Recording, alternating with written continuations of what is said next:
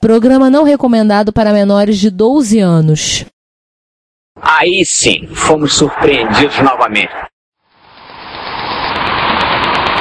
Upgrades de fontes de alimentação de amiga. Um NAND computador.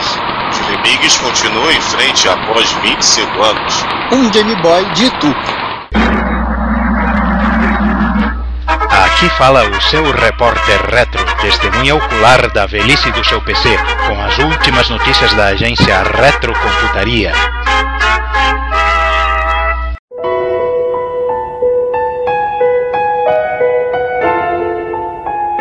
Bom dia, boa tarde, boa noite. Vamos para a edição 13 do Repórter Retro. Nossa, e aí, edição zagálica, né? edição zagálica, porque aí sim fomos surpreendidos novamente com o Repórter Retro chegando. Quem é que tá na mesa hoje? Ah, bom, eu sou César Cardoso, vocês já sabem. Eu sou o Ricardo Pinheiro. Eu, João Cláudio Fidelis. E eu, Giovanni Nunes. Então vamos lá, a gente começa com. Como começamos 2016. todos os Sim, não, como- não, não, o anterior não foi assim. Agora nós realmente vamos começar com 2016 das efemérides. Estamos abrindo a sessão. Tá, e Sim. fomos surpreendidos novamente. Porque dessa De vez nós vamos conversar com diversão. E nada mais divertido do que jogar Lemmings com os 25 anos de lançamento de Lemmings. Vamos comemorar.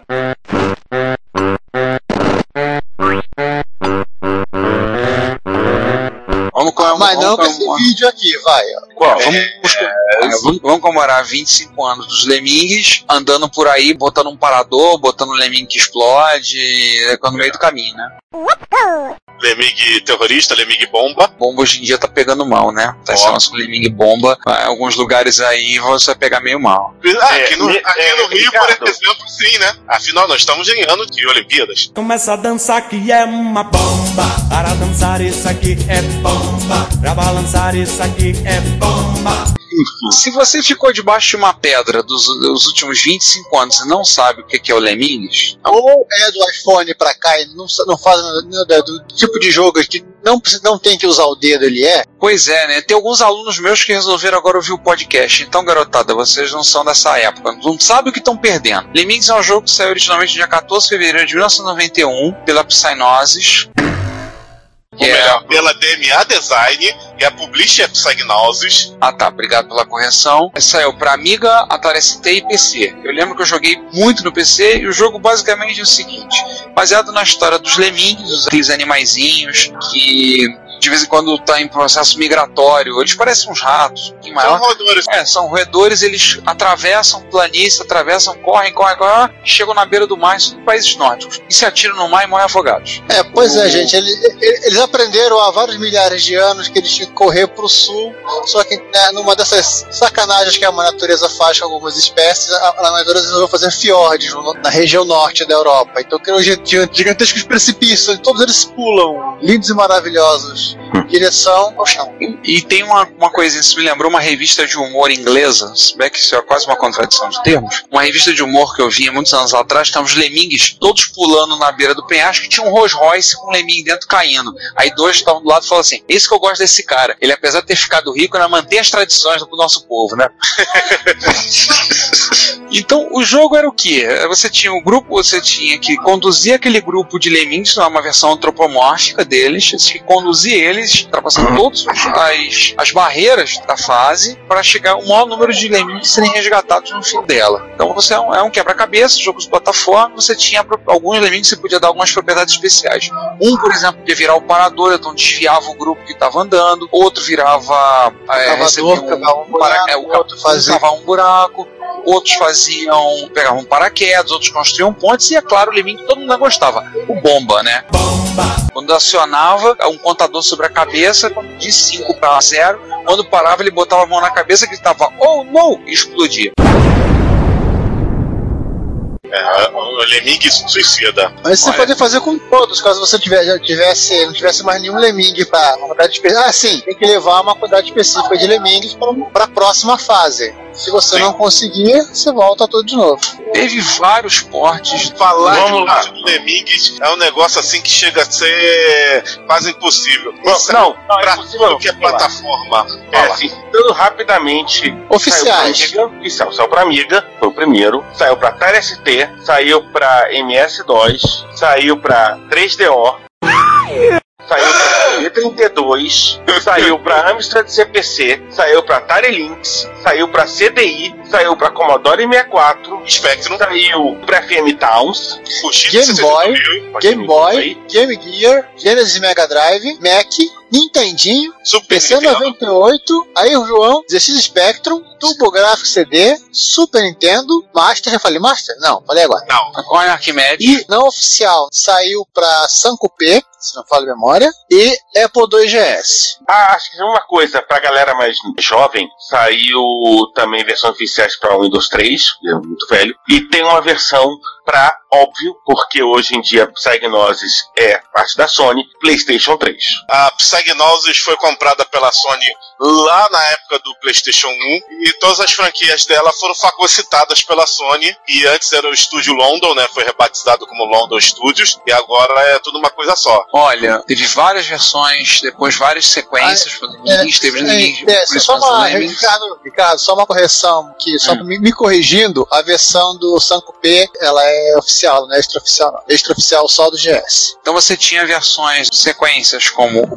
Christmas Lemmings, Oh No More Lemmings, o Lemmings 2 The Tribes, tinha All New World of Lemmings, Lemmings em 3D, o auge do negócio do 3D, a Horroroso! The worst episode ever. Lemmings Revolution e de spin-off saiu em 2006 o Lemmings Paintball, nossa, e Adventures of Lomax. Tem vários clones, teve uma tentativa de fazer um para MSX até, é, o Micro Mirror Man, Micro Mirror Man. Teve também para Linux, tem aquele dos pinguins, né, que eu esqueci o nome. Pingos. Pingos, bem lembrado, que é a mesma, a mesma mecânica. Depois teve um port de 2010 para iOS, pela Mobile Up, foi anunciado, mas não. Isso foi concluído. Ah, legal, fizeram port para WebOS. Se você tem uma TV da LG razoavelmente nova, acho que você vai poder jogar ele na sua TV. Ou não. Em resumo, é um dos jogos mais bem cotados de todos os tempos, recebeu notas altíssimas. O Sim. jogo é extremamente divertido. Eu joguei muito Lemmings no. Ele é um jogo com mecânica simples, que você rapidamente você absorve e torna-se viciante. Então você sempre tenta seguir em frente, em frente, em frente, até que alguém desliga o computador. Uma Aí você- curiosidade sobre o Lemmings, na primeira versão dele, é que a versão uma da- das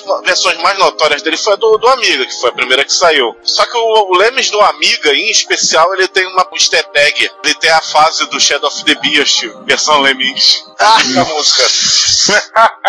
Nossa. Então tenta imaginar os, os Lemmings andando naquela, naqueles cenários cabulosos do Shadow of the Beast. E com a música, né? Se vocês olharem, por exemplo, na Wikipedia, tem bastante informação, principalmente na Wikipedia em inglês, sobre, inclusive, mostrando como era feita a animação dos personagens. É um jogo extremamente divertido. Aliás, Ah. eles usaram o Deluxe Paint É. pra fazer. E como a gente tá bonzinho demais nesse episódio, a gente vai deixar no, no link um, um vídeo de 6 horas de jogo do Lemmings pra MS-DOS. Nossa. Nossa, Enfim, divirta-se. né? Ou Boa não. sorte. Preparem vários baldes de pipoca e de boa diversão. Exatamente. Vamos. Falando em pipoca, Pipoca. Pipoca, pipoca. Ei, cara, você gosta de pipoca? Você falou em pipoca.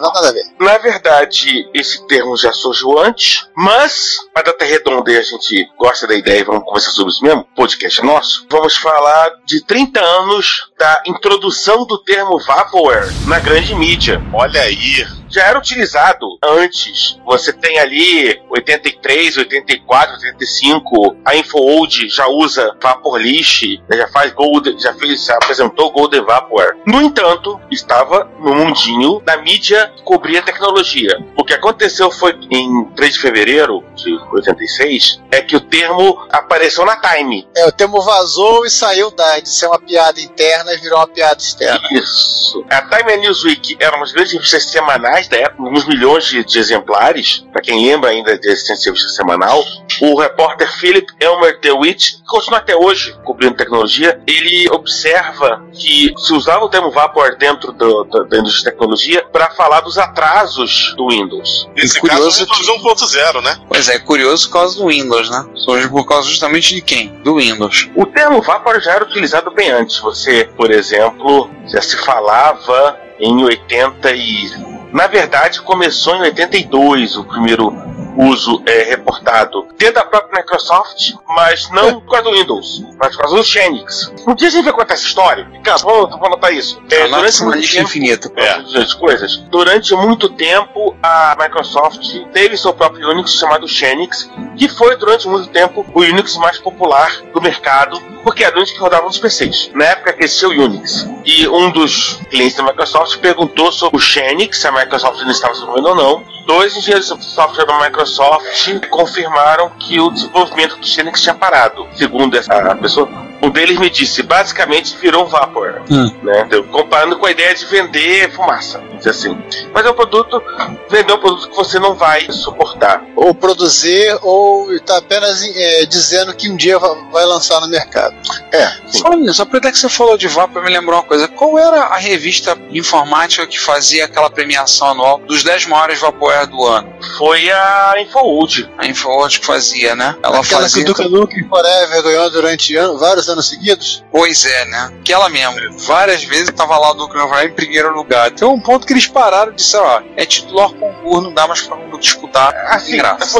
Ele eu que deveria ter ficado no. Vaporware. Sabe por quê? É. Porque só Não, assim é horroroso. ganha prêmio. Não, é horroroso. assim, nada a ver. Toda vez que eu, eu jogo o Duke Nukem 3D, no caso, Atom- ou Manhattan Project, diz, ou Atomic Edition, eu fico pensando que realmente não devia ter saído o Duke Nukem Forever. Que é uma das piores coisas já lançadas em termos de jogos. Pior é que Zorax e Barra Vento?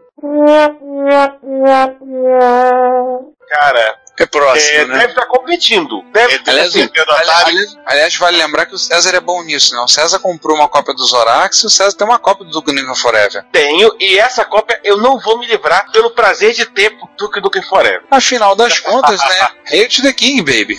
Hail to the king, baby. Pode ficar tranquilos, inclusive meus ouvintes, que eu não tenho CD de Chinese Democracy.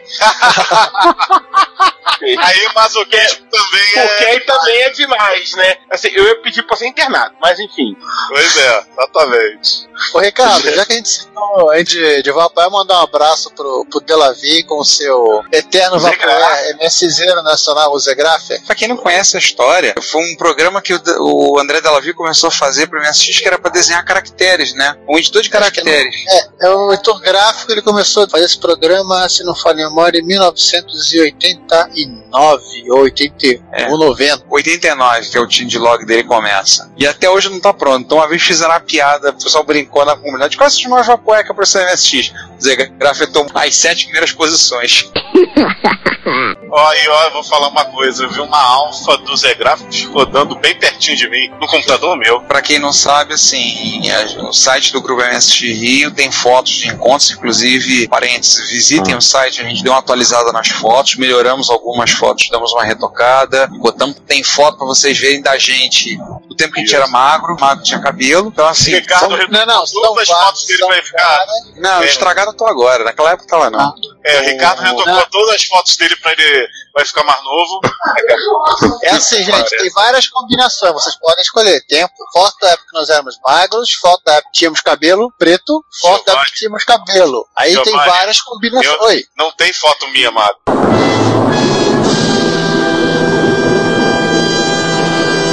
É verdade. tá, e tem várias, e várias combinações desses três campos. Mas também não tem nenhuma foto comigo careca. Eu espero Mas- que não vai ter. Eu Mas espero assim, que não tenha. Tem nas- no, nas- no encontro, já vou adiantar, na MSX Rio de 2003 e MSX de 2006, vocês vão ver fotos do maior Vaporware de todos os tempos da comunidade MSXeira, verão fotos do Zegraffer rodando em micros. Screenshots, literais, literais. Screenshot, literalmente, câmera de filme, foi lá e pá, fotografou e depois passou no. Vocês verem um, um Sony XTJ rodando, é, é o meu. Ou é o mais Não, aliás, tem mais uma efeméride, né? tem mais uma. Essa efeméride já tá pra lá, né? Essa pega ônibus de graça. Exatamente. 70 anos do batismo do ENIAC. Como assim? Eles pegaram o ENIAC, botaram uma roupinha branca, jogaram na pia batismal? Não, na verdade eles pegaram, amarraram numa corda, amarraram uma garrafa de champanhe, eu vi o Batista, foi lá e jogaram. E quebrou meia dúzia de válvula, né? Nessa. Espero que tenha quebrado a garrafa, né? Porque quando não quebra a garrafa é sinal de mau agouro, né? Ah, sim, é. Navio vai Então- afundar. E, então a cerimônia de dedicação foi nessa data, foi na data de 16 de fevereiro de 1946. Serviu para demonstrar o trabalho da Moore School no campo da eletrônica digital e a visão, no caso, do exército americano patrocinando o projeto. Foi feita a dedicação e logo depois, dois pesquisadores trabalharam, o Eckert e o Macaulay. Se você for ler qualquer coisa mais antiga sobre história da computação, vou falar desses dois cidadãos. Saíram da School logo depois. Saíram depois, vamos ver a questão da patente do Edivac, por aí. Mas tá aí, 70 anos do ENIAC, então se você quer retrocomputação de raiz, Se você acha legal esse negócio, até lá o momento onde a gente falou de retrocomputação de raiz, agora eu entro e complemento. Na época a gente ainda tinha o Retrocomputaria Plus, ano da graça de 2014, no dia 11 de agosto, tem um post chamado Retrocomputação de Gente Grande, onde eu falo do SIM-H e que é um projeto de um simulador de computadores antigos e que simula uma série de máquinas. Então vamos deixar o link aí pro pessoal que é interessado em simular uma máquina antiga e, obviamente, não tem todo o espaço nem as válvulas necessárias para tal. Pois é. E brincar com chavinhas, né? Cartão perfurado virtual. Na verdade é um simulador, né? Então você tem tudo no software. É. E é claro, você tem porte do NetBSD para eles. Pode Ah, rodar, aplicar com nossa. NetBSD. E se você estiver usando uma distribuição Linux baseada em Debian, a ptget install SIMH resolve tudo. Uma tacada só. Vamos pro Hackaday? Vamos, vamos, vamos pro Hackaday. Racadei. Começamos com, olha, um Apple Wi-Fi. O Apple Newton com Wi-Fi. É importante lembrar, um Apple Newton com Wi-Fi. É. Mas, o que, que é o Apple Newton? Ai meu Deus, a gente tem que explicar tudo, é? É, tem que explicar. Fazer o quê? Tá bom. Um Apple Newton foi um dos primeiros PDAs que surgiram. Olha pro teu bolso que você tá ouvindo, aquele negócio que você chama de smartphone, né? Despertofone que tá aí do lado de vocês. Dá uma olhadinha pra ele aí. Imagina que isso aí vem depois de uma longa evolução de várias tecnologias para chegar até esse despertofone que tá aí na sua mão que você usa apenas para atualizar perfil do Facebook e ficar enchendo o saco dos outros no WhatsApp. Apenas É, para é, nada. Pois é. Então, o Apple Newton foi um assistente pessoal digital criado pela Apple, que era um pouco maior do que um smartphone, razoavelmente maior, lançado nos anos 90. que É, razoavelmente capacidade- maior não, né? É Ele uma era pô, quase tamanho de um tablet. Ele era praticamente o tamanho de um. Dependendo do modelo, era praticamente o tamanho de um tablet. E ele tinha a capacidade, inclusive, de entender escrita cursiva. Né? Isso era uma coisa que eu falava É. impressionante dele, né? É, e Mas- uma curiosidade, um dos motivos do Palm ter o grafite, que é, é porque justamente o Newton ele tentava, se esforçava o máximo que podia, mas tinha enorme dificuldade de entender todas as, as letras cursivas. Todos os garranchos Aí, todos os garranchos das pessoas.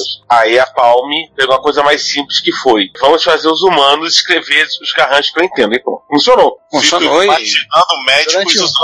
Mas enfim, vamos voltar. Vamos voltar. É, Inclusive é o seguinte, anos depois, a, a Apple, já naquele clima de vamos tentar tudo, eles fizeram uma versão notebook do Newton, que é o iMate. E, se você quiser, tiver entediado, assim, ou morrendo de raiva da vida, você pode pegar o. Qual é aquele filme do Batman que tem a Batgirl com a Alice Silverstone gordinha? Batman e Robin. Oh my god. É, é o notebook da Batgirl. Ela, literalmente, ela usa o iMate pra hackear o computador do- da Batcaverna. Compadre. Olha, assistam só essa sequência, não assistam o filme inteiro, não. Senão É, vocês o- vão querer se matar depois de ver esse filme. O John Connor não usou um, um Atari Portfólio para hackear um ATM em Exterminador do Futuro 2? Então, tá valendo. Sim, a diferença é que o Exterminador do Futuro 2 é um bom filme. É verdade. Pra quem quiser, eu nunca assisti Batman e Robin, nunca tive coragem. Você é feliz! É o Batman Eternamente, né? Não, é o, é o quarto. Batman e Robin é o terceiro. É, Batman Eternamente é o terceiro, Batman Robin é o quarto.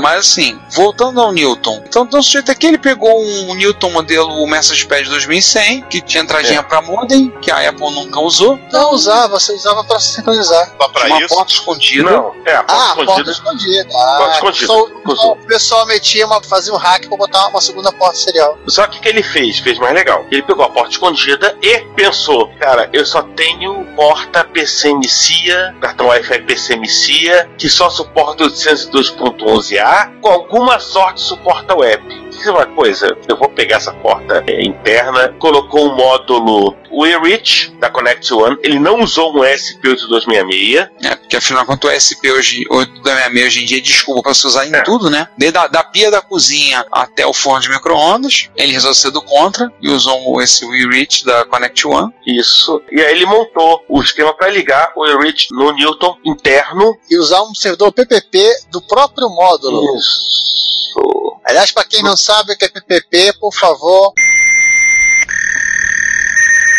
E ele disse ainda, graças à, documentação ininteligível e secreta, entre aspas, da Apple, botar essa placa funcionando foi o cão, o inferno para ele. Aliás, É, é mas- desde essa época aí que a Apple começou a fazer essas documentações que mais atrapalhavam do que ajudavam, né? É, mas acho que, acho que isso já vem desde sempre, né? A Apple já não. A Apple não Não, colabora com ela mesmo há muito tempo, né? Isso é já- essa parte de- de- desses Newton aí, que eles fizeram um projeto tão específico que o. Aquela coisa, vamos fazer.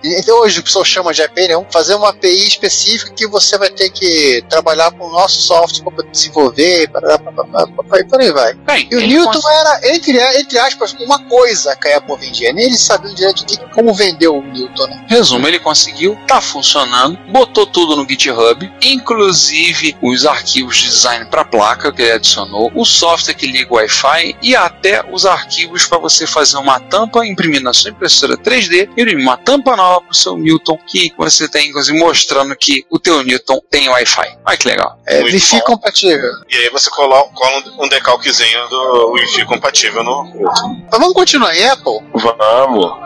Vamos pegar as partes de Apple que são de- das meninas e deixar pro final. Ah, sim, tudo bem. Beleza. Tá? Então sobe o próximo ponto de pauta aí. Ó, já subi. Atualizando e soldando. Cara, esse é legal. Quem é que tá com o ferro de solda quente aí?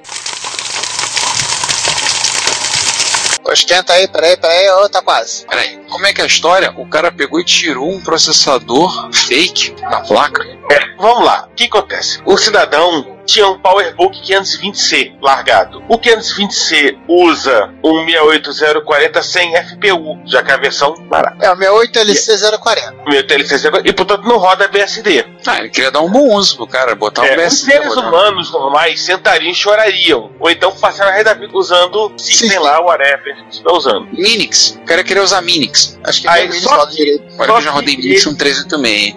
Deve ficar mais ou menos nessa mesma velocidade, não? 040, 386, vendo do, do clock, né? Nesse caso aí é um 386X, né? O que acontece? Aí o cara pensou, não, vou comprar um meu de 040 com FPU, tem na China, beleza. E vão trocar, né? É, vou trocar. Tirou a daughterboard, removeu a CPU, limpou, beleza, bonitinho. Até agora, né? Tá tranquilo, tá favorável. Final do Ronaldinho escambou a 4. Hein, César? Só uma pausa. Ele deve ter feito isso porque ele viu nas especificações que a mesma placa-mãe da série do PowerBook 500, ele tinha o 520C, o 550C tinha o 040. Aí ele foi lá, chegou lá a CPU, olhou, testou, colocou, soldou bonitinho, etc e tal. Ligou o PowerBook. O meu de 040 era fake. Ah! Pera aí, eu não Tá entendi. vendo? Vocês ficam comprando componentes na China e esperam receber um componente verdadeiro. 6840 que ele comprou na China era fake. Exatamente. Ui, então ele era outro LC. Não, ele era um 040, Não. só que não tinha Não, não, não, ele era um 040, só que só corre o seguinte: tecnicamente não era um fake, porque ele, ele comprou um MC 040 EC33V, que não tem o FPU, apesar de não ter o LC. Ui, Ah, então peraí. Só que é não, aquela foi culpa, história. não foi culpa dos chineses, né? Provavelmente nem tava nem sabendo que ele tava vendendo. Foi culpa dos malucos da Motorola inventando nome nome mais maluco ainda. Mas enfim, putz, É, grilo, o cara lá do outro lado do mundo mandou um, um chip que não tem FPU. Que beleza. Só que nem tudo é tragédia, desgraça e etc e tal. Ele conseguiu provar que você pode soldar um QFP de 180 pinos Parabéns. maravilha. Com um chip Quick. Ai, caramba! Parabéns. E assim, só um comentário, César, final. O Ricardo teve sorte que ah, o trabalho dele de sol- de soldar e de soldar é feito numa daughterboard. Ou seja, ele pode retirar da placa do notebook e trabalhar, entre aspas, É. com um pouco mais de conforto. E se for no Daughterboard, é, depois ele acha outra, eu acho. É, é até mais fácil de achar. O problema seria ele trabalhar, ele trabalhar com a, a placa-mãe do notebook. É, podia empenar nessa caloria toda. Não, fora o trabalho, tem que desmontar todo o notebook pra tirar a placa-mãe. Se bem que acho que nesse caso aí ele já teve esse trabalho de desmontar parcialmente ele, né? Não, porque a Dalter ela, ela, ela foi, feita pra atualização, ela é mais fácil. Ah, tá. Ela tá naquelas aquelas janelinhas. É, vários notebooks da Apple tinham essa opção de atualização de hardware. Ah, tá. Plaquinha, pega aquela plaquinha e bota outra. É mais Ele tá em fácil. janelinha, tu nem, nem desmonta ele todo, só- vai na janelinha e tira a Dalter. Agora, E agora? caraca, que azar. Giovanni, esse é tua cara. Vamos lá.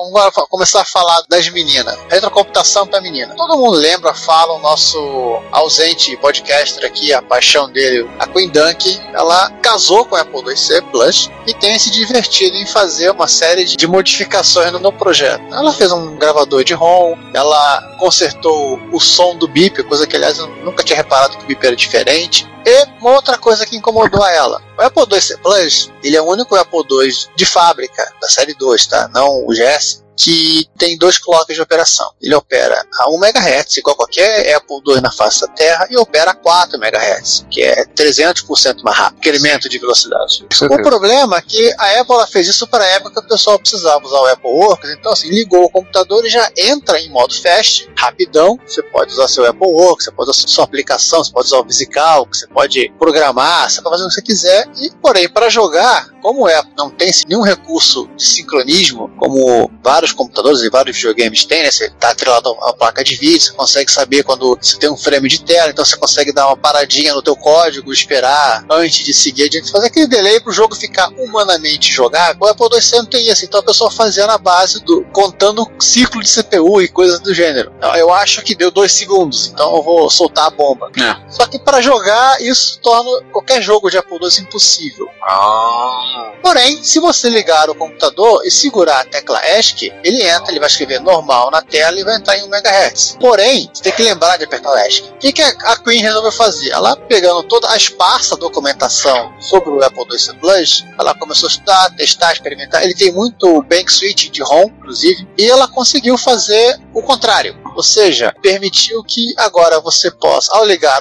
uma nova ROM, né, ela regravou uma ROM no, Apple IIc Plus, ela permite que ao ligar o computador ele entre em 1 MHz, padrão, como tudo Apple II, e você querendo um pouco mais de velocidade na sua vida, você liga o computador segurando o ESC. Ou não, no caso ela fez uma combinação diferente, com é Ctrl Alt e uma outra tecla e ele automaticamente entra a 4 MHz. Vai ver que ela quase não usa o modo fast. O modo fast é legal pra você programar, pra jogar esquece. Você tem que ser o Daryl pra jogar, não. Nossa. Que a gente caceta tudo, né? É, som e gráficos ficam todos fora de sincronismo. Nossa. Nossa. Tá, alguns jogos aproveitam disso, tipo o Flight Simulator. Mas é porque ele, ele realmente ele trabalha com cálculos excessivos, então pra ele tá bom. E se tiver um Elite no Apple II, deve ficar melhor também. Não sei, eu nunca experimentei, podia fazer um teste qualquer dia desse. Aí Olha depois aí. te conto. Olha aí a recomendação. Não, não, mas pode ter problema de sincronismo. O problema não é só processamento, né? É sincronismo também. Pois é. Faça o teste aí e um vídeo. Ah, sim. Continuando falando das minas, Que não são explosivas, E mais bomba. mais bomba. Outra música do nosso É. faltoso podcaster Juan. isso. Lady Ada. A Lady Ada, nós já contamos essa história de que ela volta e meia faz coisa com Nex, tem lá as coisas dela com Nex, tem muito Nex na da Fruit, e ela achou por bem, deveria usar um tecladão de Nexo. É que assim, ela é que nem o Ricardo, ela gosta de teclado mecânico.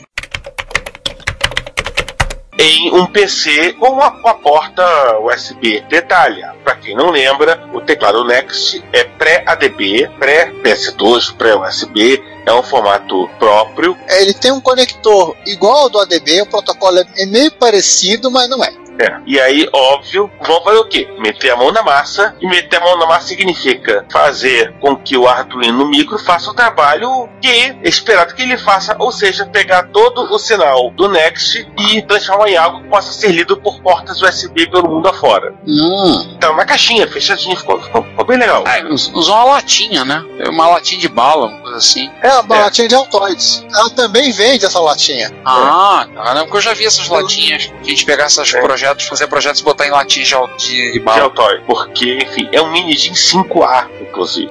Eu, E um parte 2. e ao Camboa 4. E aí conta várias histórias de como tem um site japonês, Camboa 4, uns troços aí. Assim, é uns troços barra pesada. Só de olhar aqui já tô cansado.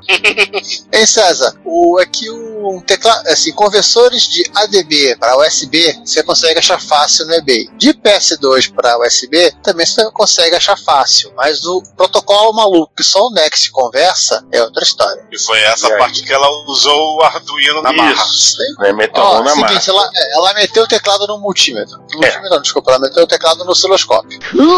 Depois dessa informação, acho que a gente pode seguir em frente, né? Com certeza, parabéns pra ela, porque isso tá no nível, pra mim, hardcore altíssimo. Não, gente, meter teclado em osciloscópio. Que ela conseguiu pegar o código Não é de que, que cada teclinha conversa, né? Um você resolveu fazer, montar, aqueles projetos que toda hora nós vemos aparecer por aí, a gente montar o seu próprio computador de 8 bits. E uma das primeiras coisas que se fala, o pessoal começa a mexer com eletrônica, sobre portas lógicas é, você pode fazer qualquer coisa fazendo uma combinação de portas lógicas do tipo NAND. Para quem não sabe, NAND é NOT e AND, junção de dois conectivos lógicos. Então, daí você consegue, o cara vai e mostra como você pode construir portas lógicas AND, OR, SHOR, tudo usando porta NAND. Usando flip-flop ou outro, beleza. Aí vem um cidadão e fez um processador, uma, uma CPU toda de porta NAND. Uia.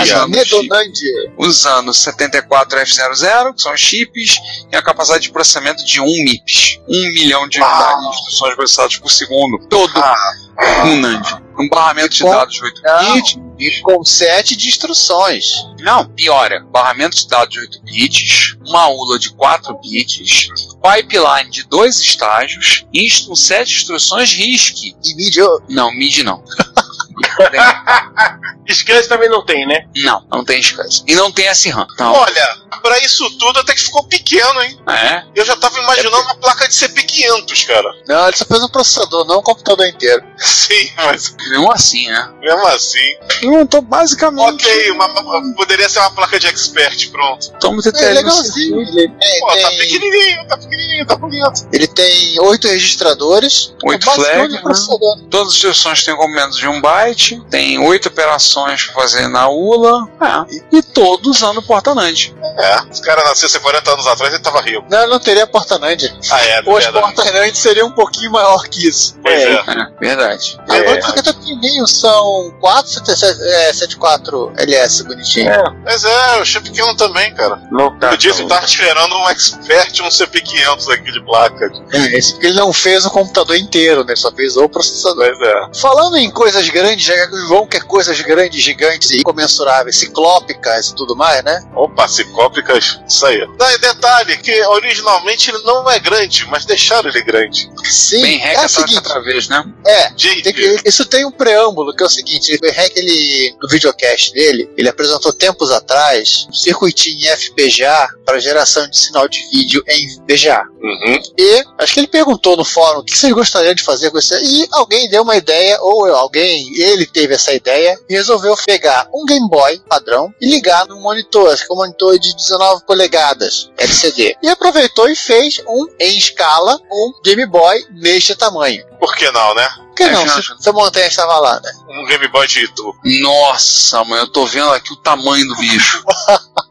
dá medo, dá medo. Tem um gente. vídeo, todo o processo de montagem, instalação, a ligação dos fios dele na placa-mãe do Game Boy, a Pintura. colocação, literalmente eu tô falando de carro, que ele colocou dentro do Game Cara, e tem um vídeo que uma, uma moça que trabalha com ele, eu não sei quem é essa menina, ela jogando no Game Boy. Nossa, gente, o Game Boy tem perto de um metro de comprimento. Sim, pra vocês terem uma ideia, elas estão jogando um jogo super conhecido que é o Pokémon. O, o sprite do- dos Pokémons e do, e do personagem, eu acho que eles estão no- quase 10 centímetros de cada. Os sprites estão muito grandes.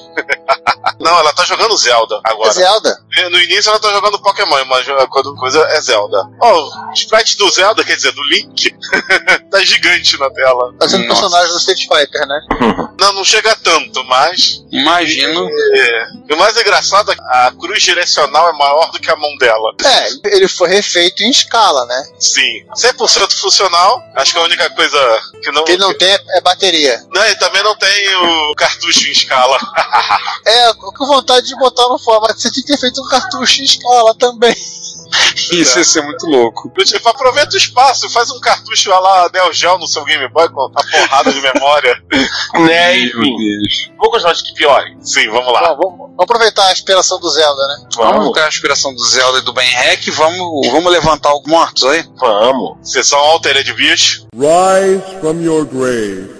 A sessão de bicho, o Rise from Your Grave, começa com um post quase críptico, mas Meu que é quase críptico, mas que exatamente os donos do Commodore 64 Visão C e do 1541 vão achar deveras interessante. Por Aí, quê? João. Eu não tenho botar 64C. Né, 1541. Também não.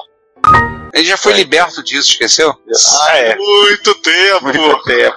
Mas, porque um dos grandes problemas de qualquer paro de clássico é, tipo, eu consigo encontrar versões novas ou versões fabricadas do hardware atual, do hardware que vai ser tocado, e muitas vezes você não tem. Mas se você tem um 64 Vision C ou um 1541, e se você, obviamente, chegou naquela hora de trocar os capacitores, aquela hora que chega pra todo mundo, Ó, todo Né? mundo retro vai chegar Isso. nessa hora.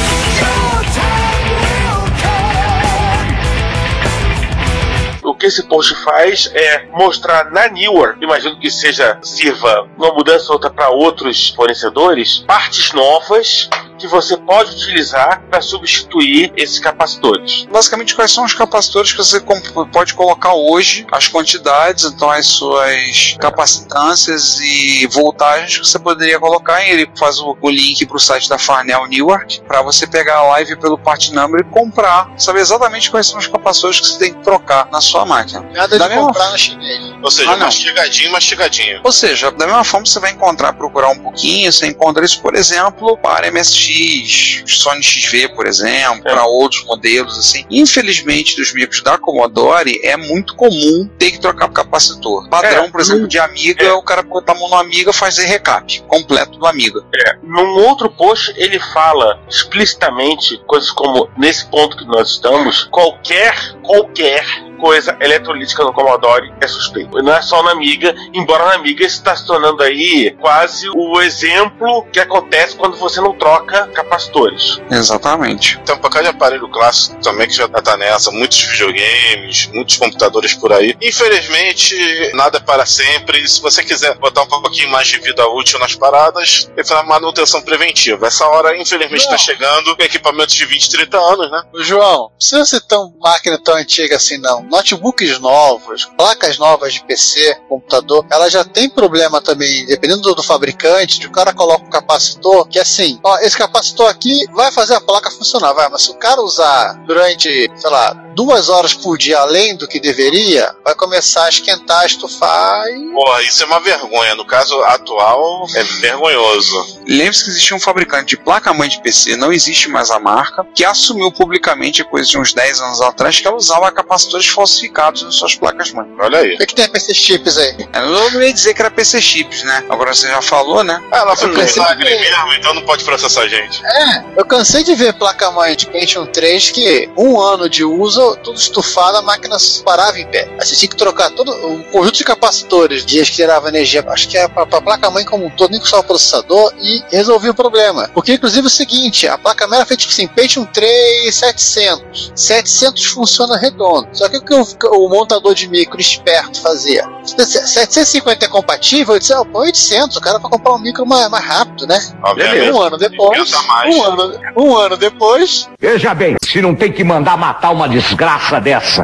Pois é. Mas E aí? vamos parar de falar de capacitor por um E aí, momento. vamos falar de capacitores. Não, E aí, vamos lá bater nosso ponto lá no blog do Nightfall Crew, lá ver o que, que o Chad anda fazendo. E o Chad, primeiro, ela faz três posts sobre manutenção em Amiga, né? Duas manutenção em fonte de Amiga, fazendo upgrade nas fontes do Amiga. Então, ele pega uma fonte Amiga 4000, e no caso, o Amiga 4000, no caso, era o dele. Ele faz toda a mudança, desmonta a carcaça, vai, monta uma fonte ATX no lugar, tá com uma ATX ali dentro, aproveita que é uma fonte mais nova, tudo de melhor qualidade. Pelo menos na teoria, É mais na teoria, né? Espera-se que ele comprou uma fonte de boa qualidade, né? sim. Aparentemente, essa da Be Quiet CFX Power 2 de 300 watts. É, e ela não tem ventoinha, né?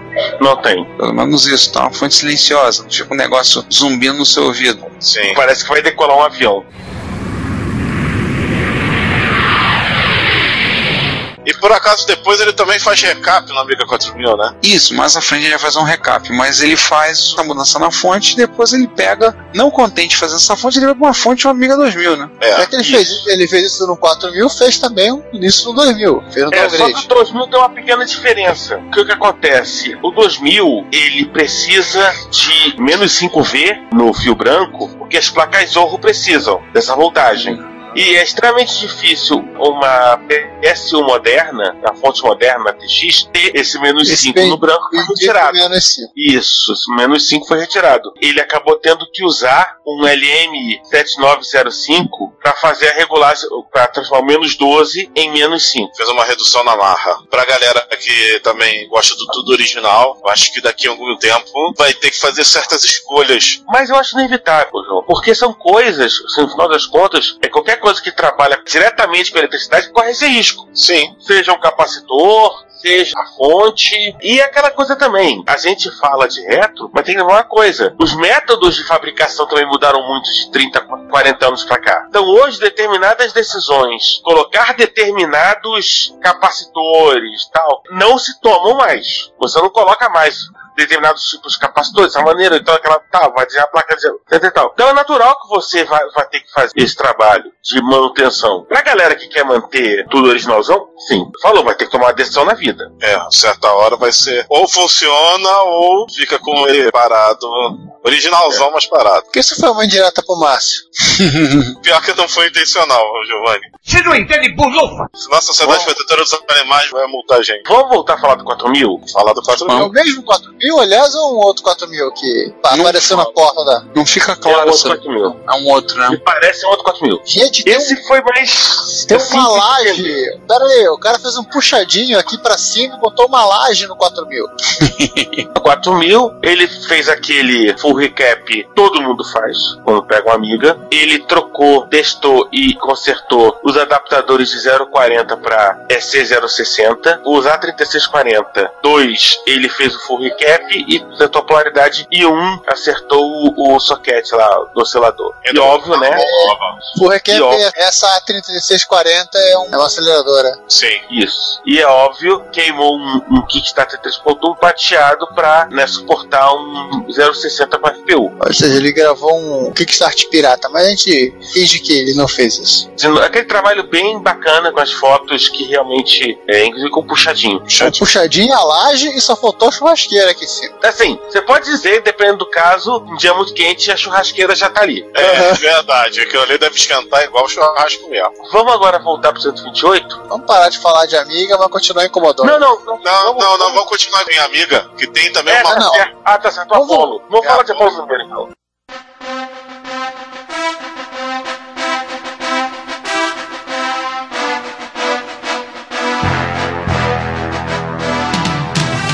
A do Apollo, eu acho que eu só coloquei por causa do quarto ponto do trabalho que ele fez. Alguém tem que me explicar por que diabos, usando bem educado, para não subir esse podcast para mais 18, você vai usar um regulador de voltagem LT1085 fixo em 3.3 volts em, em vez de um transistor. Uma tradução bem tosca. Do tipo, alguém não fez o que manda boa prática e, enfim. Também, É, voltagem é entendi, também não entendi nada da gamba que ele tá botando ali. Olha lá, ele limpou, ele removeu o kit hack que alguém fez. É, alguém não mexeu nisso aqui. Bom, pra que eu sei que foi, eu sei pra que que foi. Pra memória aguentar outros tipos de memória, né? Pra aceleradora. 64 mega, tá Isso. colocando aqui. Ele removeu tudo isso, restaurou, é, restaurou o conector de força da PCB, parará, parará, papá, reclamou do transistor, Né, reclamou de ter um regulador fixo em 3.3 volts em vez de um transistor. seria mais simples no projeto, e Metascom overclock para 80 MHz. Isso aqui virou um, virou uma 1200 com uma, uma 060, João. De 80 MHz. Caramba. Esse 1200 ele tá pau a pau com aquele 4000 que ele mostrou há pouco. Eu tentei clicar aqui na, no Sysinfo, mas o, o Sysinfo, ah, apareceu agora. Uau! Ah, a criança tá bem potente, cara. Esse Cisinfo aí diz tudo. Você. Acabou a tela. É, tem um maisinho. 3.24 vezes mais rápido que um Amiga 4000 original. 112 vezes mais rápido que um Amiga 600 original. É, tá bom. tá bem, bem potente esse amigo aí, tá bem expandido. Vocês lembrarem, gente, do cara que fez o processador lá Nandes, que tem um MIP, né? Essa máquina aqui tá fazendo 61 MIPs, quase 62. Bom, e pra terminar, vamos pro 128? Vamos. Agora sim, Era- voltando ao Commodore. Era um 128 que tinha modo 128, jogava lixo na tela, e em modo 64 tinha problemas de memória. Aí você pensa, cara, vamos trocar memória, né? Não. Na realidade, Não era não, ao memória. contrário, em modo 128 é que tinha problema de memória, não 64. Não, não, é não, em modo 64. No 128 ele jogava tinha lixo na tela. no Ah, tinha 64 lixo. ele, Ah, tá, tá com ele tinha problemas aleatórios, no sentido de que era aleatório. Tá, entendi errado. Enfim, você pensa, não, vamos trocar a memória, né? Não. E o problema se resolveu trocando a CPU, o 8502. E, felizmente, ele, Né. ele conseguiu arrumar um 8502 para substituir, né? Pois Também tem é. essa. E aí ele avisa: problemas de lixo na tela, out of memory, erros de memória em geral do 128 não é sempre um problema de RAM, de multiplexador ou do bank switch. Pode ser problema da CPU também. Então é um ponto de atenção para quem tá aí preocupado, tem que consertar o 128. Ah, dá pra ver que o meu tá funcionando bonitinho. Pom, acabou, né? Não, tem um TI Ah, aqui. não, tem né, mais Pedro? um, tem mais um, tem mais um. Se não, vou nos mata se não falar da Texas. Ah, é. Não é bem necessariamente num TI, é né? numa, numa placa, por causa da controladora de flop do TI. É, gente, a placa é quase o tamanho do TI. Ah, pá, que placa gigante. É pra colocar na PEB, né? Olha, ele fez uma atualização que permite você ligar drive de 3,5 no TI 99. O que é bom, Ou, no Sim. caso, um emulador de drive. o que é melhor ainda. Enfim, sempre bacana. Então tá aí, TI devidamente com Juan, um abraço. mãos novas. Um abraço, muito bom. Bom, vamos agora falar dos Mano Parça? Ó, Vamos lá. Gente, a Tecnobyte fez coisa, hein? Tecnobyte que tem um, um perfeito timing, ele sempre adivinha quando eu estou duro.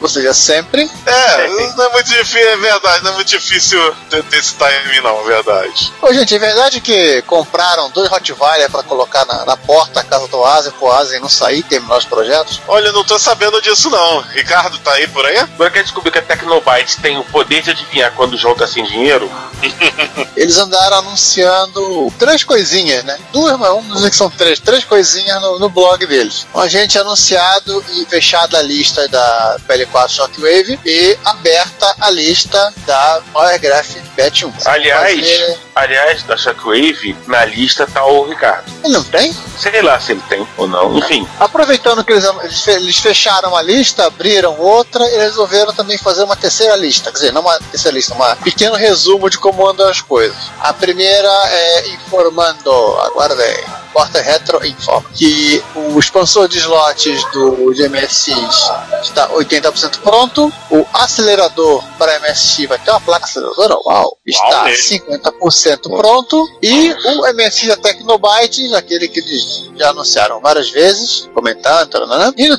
na própria entrevista comentaram que ele, vai sair, né? Está também 50% pronto. E eu acabei de ver uma coisa aqui que a gente fala uma besteira lá no episódio da Tecnobyte. Uma besteira? Mas fala, é besteira. Sim, não, mas, mas a- aqui é uma besteira que dá pra consertar. Você lembra que eu perguntei se o Apple do GS, a Classic IDE ia aceitar ou não? E a gente falou que não? Pois é, É. tá escrito aqui no site que o Apple do GS, a Classic IDE é compatível com ele sim. Não, não. Classic 1210 funciona no GS. Não funciona no GS É transuar. é tá? Ah, Então entramos nas notícias que abalaram o mundo. Então vamos lá. Notícias que abalaram o mundo. A gente começa com o Festival de Hardware do, do Apple II. Hoje, Festival de Hardware para Apple II. Seguinte, uma foto bem bonita que ilustra o Osh, que é uma foto do Flop Emu, no caso Flop Model B, a nova versão do emulador de flop para Apple II e Classic Mac, vindo do Steve Chamberlain, do Big Mesa Fires. o maior Como colecionador de, de conectores DB19 do mundo. Exatamente. O único, o único também. Único, né?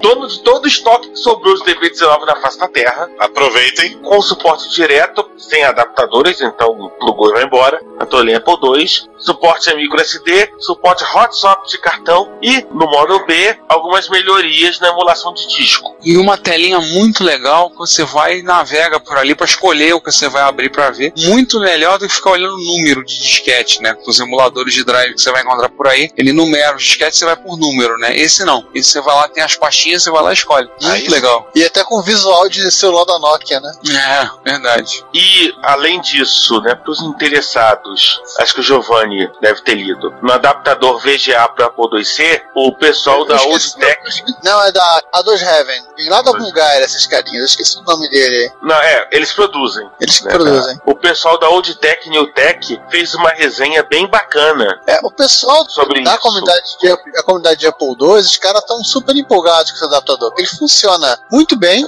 resolve uma série de problemas deles, pra, somente para alta resolução e, e os modos gráficos do Apple, né? Você pode ver no artigo, é muito legal. Ele simula, inclusive, cor e sem cor. Se precisar usar o monitor totalmente monocromático, você consegue utilizar. E, inclusive, te dá a incrível, fantástica e maravilhosa capacidade de você emular no monitor fósforo verde na sua televisão de plasma VGA. Olha aí. Aí você vai poder jogar Capitão Goodnight em fundo preto e letras verdes. Sim. Desenho verde, pra ser exato, né? Isso é modo HGR verdão. Isso é porque o, é, isso é- graças ao, ao OS, a, a modo gráfico do, do Apple II tem deslocamento de meio bit, né? Nossa. Por quê? Eu não lembro dessa história porque é meio vídeo. Bem, você tem que lembrar o seguinte: a, a- resolução tem 320 pontos, certo? Sim. O Apple tem 280. Ele puxa, a partir do Apple II Plus, ele puxa o retraço meio, literalmente meio bit para produzir outras cores em. Por isso que a resolução é de 280, nunca, não de 320. Nossa, dá-lhe gambiarra.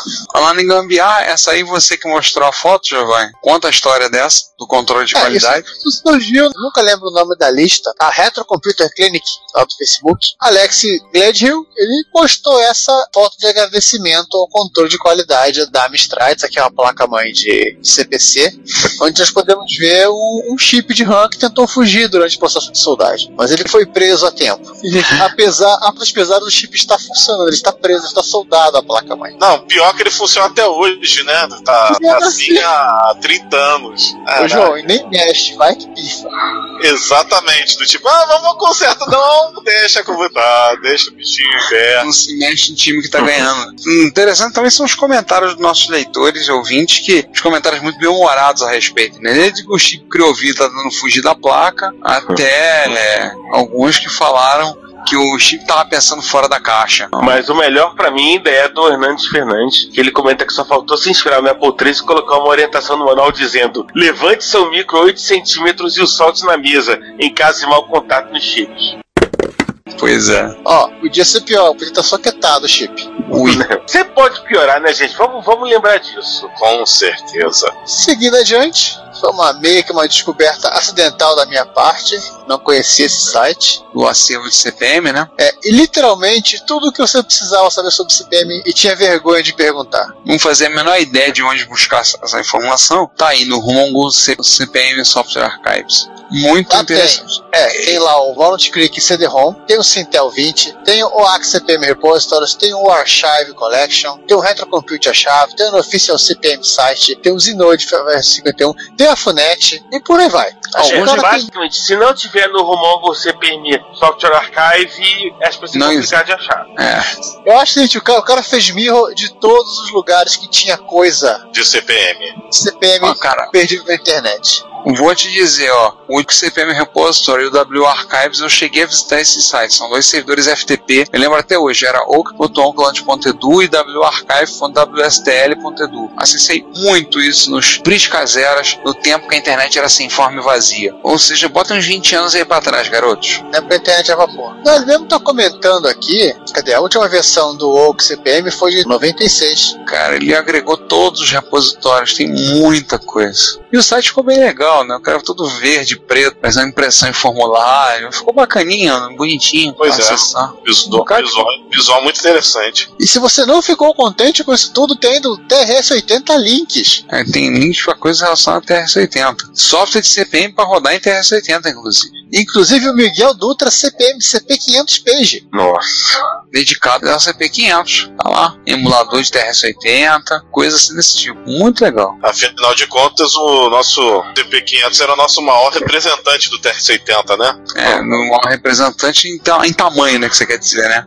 Não, não, não, em todo sentido, tamanho em vendas, em mindshare, e tamanho, tamanho. Tamanho, principal. Mas enfim, não deixa de ser grande. E aí vamos falar do projeto que o Manuel Paz demonstrou. César, fala aí, você que é o maior entusiasta que eu conheço de Manuel Pazos? portabilidade. Não, É. é. Segundo o maior entusiasta de FPGA. Primeiro a gente sabe quem é. Ah, sim. Enfim, Manuel Pazos comprou um One Chip MSX compacto, tamanho de um cartucho, e como estamos em 2016, qual é a primeira coisa que as pessoas fazem? Postam uma foto nas Ah, chamadas céu. redes sociais. A social media. Isso, na social media. Basicamente é 95 por 72 milímetros, então um tamanho bem compacto no cartucho. Ele usa um Altera, que hoje em dia tem o nome de Intel Programmable Solutions Group. Só tem merda! IRT. Pelo amor de Deus. Altera, As pessoas compram as outras empresas e dão esses nomes bizarros, né? Olha, eu acho que a minha sugestão de chamar de Impera seria mais legal. Exatamente. Eu Ia ser bom. Pior que eu concordo com o Giovanni. Ia ser bom. Então, é um Altera é C, é, aliás, é P1C12Q240C8N. Saúde. Enfim, obrigado. Oh meu Deus do céu. O que importa é que o anti-PMS compacto não tem entrada de cartucho, que é a placa de expansão à parte, e não tem é firmware de série. E ele usa um micro SD. Mas do resto tem tudo que se espera do anti-PMSX. Quando aparece o BAT, ele tá saindo a 13.650 ienes. Eu vou te dizer, R$ 457,86 É. Mais imposto, É, mais porque ele comprou- imposto e coisa do tipo. É, porque o segundo Konami, na época que eu me fiz o post, tava a 109 euros. Ele E- conseguiu comprar, porque eu lembro que o pessoal comprou Zemix Neo da Coreia. Um deles teve um problema seríssimo com o governo espanhol. Os caras não queriam Não. deixar o troço ficar. Pensando Não, mas, é. É.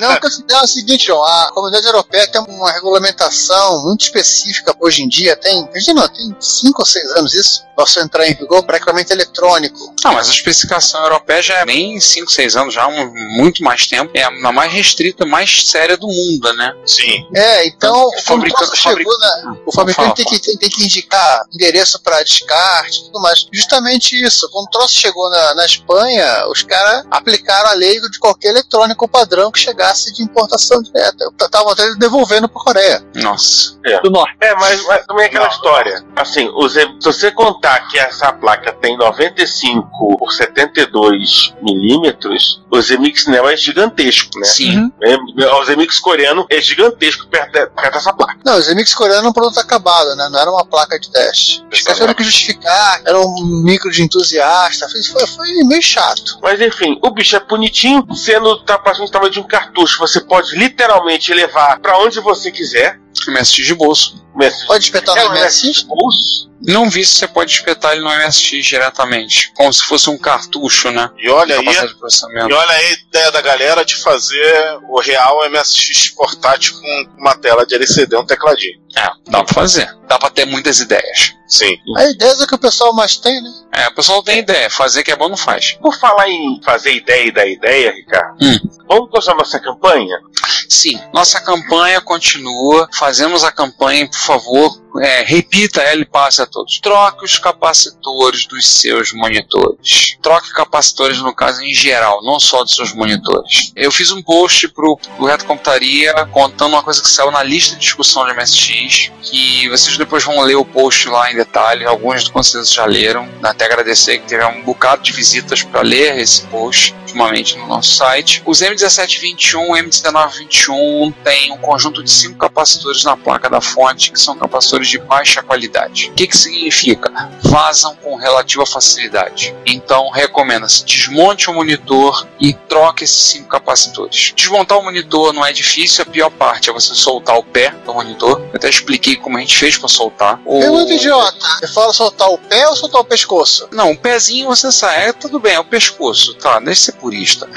A Não, parte não, que o pezinho é tranquilo. O pescoço, aquilo é um inferno. Sim, a gente descobriu uma maneira de como soltar. Tem duas maneiras práticas de você soltar. Uma compreende usar quatro facas, a outra compreende duas pessoas e duas chaves de fenda. Facas.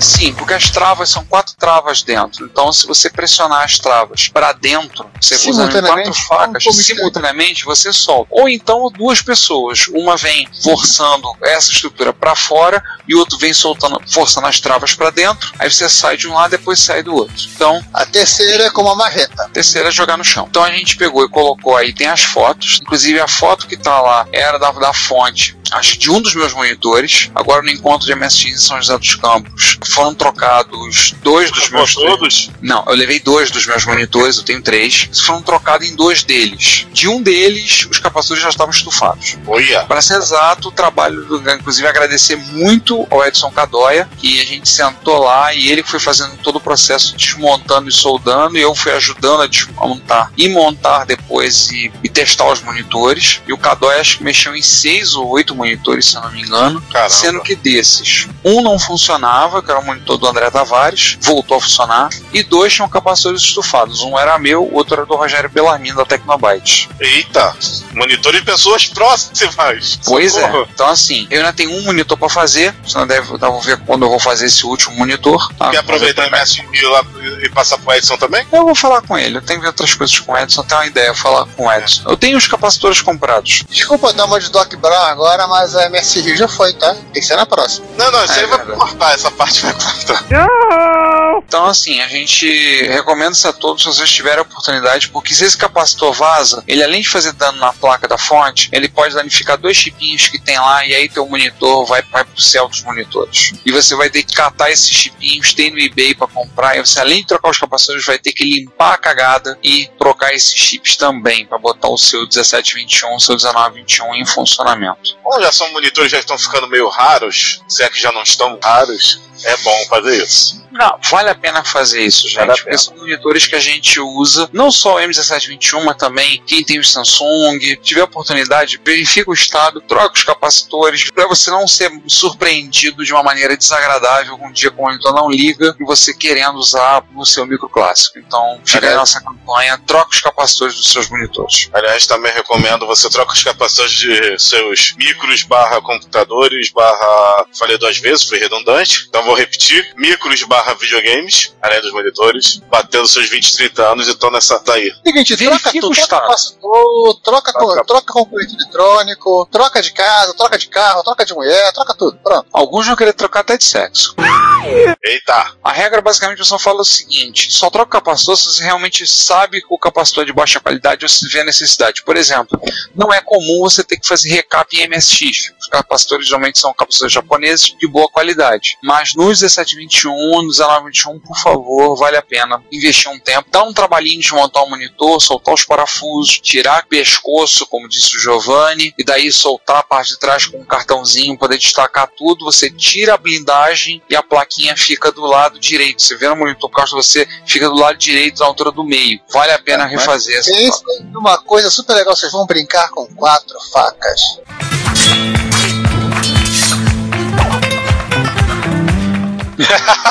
Como é que é? Bota aí a música tema que é da grande arte, do mestre, mestre das facas. lá. a grande arte. Vocês já querem dar trabalho pra gente não editar pra achar, né? Nesse caso por um mas tudo bem. É, Não, pode, colo pode colocar o Hattori Hanso também, Hanso falando também. boa, mais fácil achar, inclusive. O comercial da faca Guinso, pronto. Apresentamos a novíssima Guinso 2000, porque a lenda continua. É, Meu Deus, só piora. Só pior. Bem, gente, Se é que é vamos... possível. Se é que é é que a nossa capacidade de peças piadas é exponencial ao, ao tempo decorrente de gravação. Então, quanto mais Pois tempo é. demora nós gravarmos as coisas, mais piadas ruins vão sendo acrescentadas ao processo. Vão sendo acumuladas, né, pra ser É? devidamente faladas no, no ar. é, faz sentido. É, enfim, vamos terminar. Já teve MS Rio, né? Primeira do ano. Sim. Já. É, tem um post no Retrocomputaria, então vão lá. Olha, foi muito bom, me diverti pra caralho. Pessoal Olha. bebeu pra cacete. saiu pelado no meio da rua correndo. Foi, foi, foi, foi excelente. Cara, eu não precisava ouvir essa parte de sair pelado na rua correndo. É realmente sério que eu não precisava ouvir.